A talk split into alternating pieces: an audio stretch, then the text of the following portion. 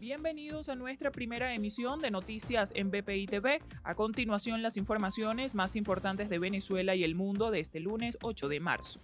En Caracas, el transporte público en rutas interurbanas fue suspendido durante la semana de radicalización que inició este lunes, según lo informó el ministro de ese sector, Hipólito Abreu. De acuerdo con las indicaciones de Nicolás Maduro, los bancos no están trabajando durante los días de restricción y aumentarán los puntos de seguridad para reducir el tránsito. En Venezuela, la Semana Santa fue incluida en el periodo de flexibilización y se presentará un plan que incluye a la Iglesia para determinar cuáles sectores se beneficiarán con la medida.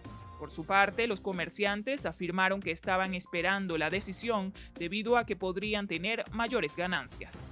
A su vez, Nicolás Maduro fue vacunado con la dosis rusa Sputnik 5. Su esposa, Silvia Flores, también recibió el antídoto. Según el plan de vacunación en el país, los primeros en ser inmunizados son el personal de salud, políticos y cuerpos de seguridad.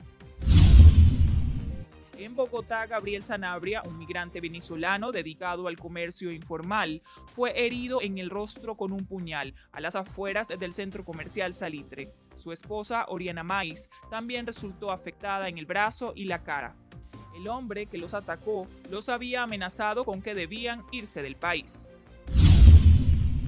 China impone condiciones al gobierno de Estados Unidos para mejorar las relaciones entre ambos países. Entre ellas, contempla la eliminación de las restricciones comerciales que inició la nación norteamericana durante el mandato del expresidente Donald Trump. En Birmania, tres manifestantes murieron en medio de una protesta en contra del golpe de Estado el pasado primero de febrero.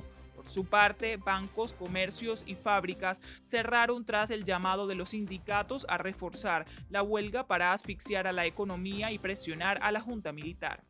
Empleados públicos, agricultores y trabajadores del sector privado participaron junto a activistas en todo el país.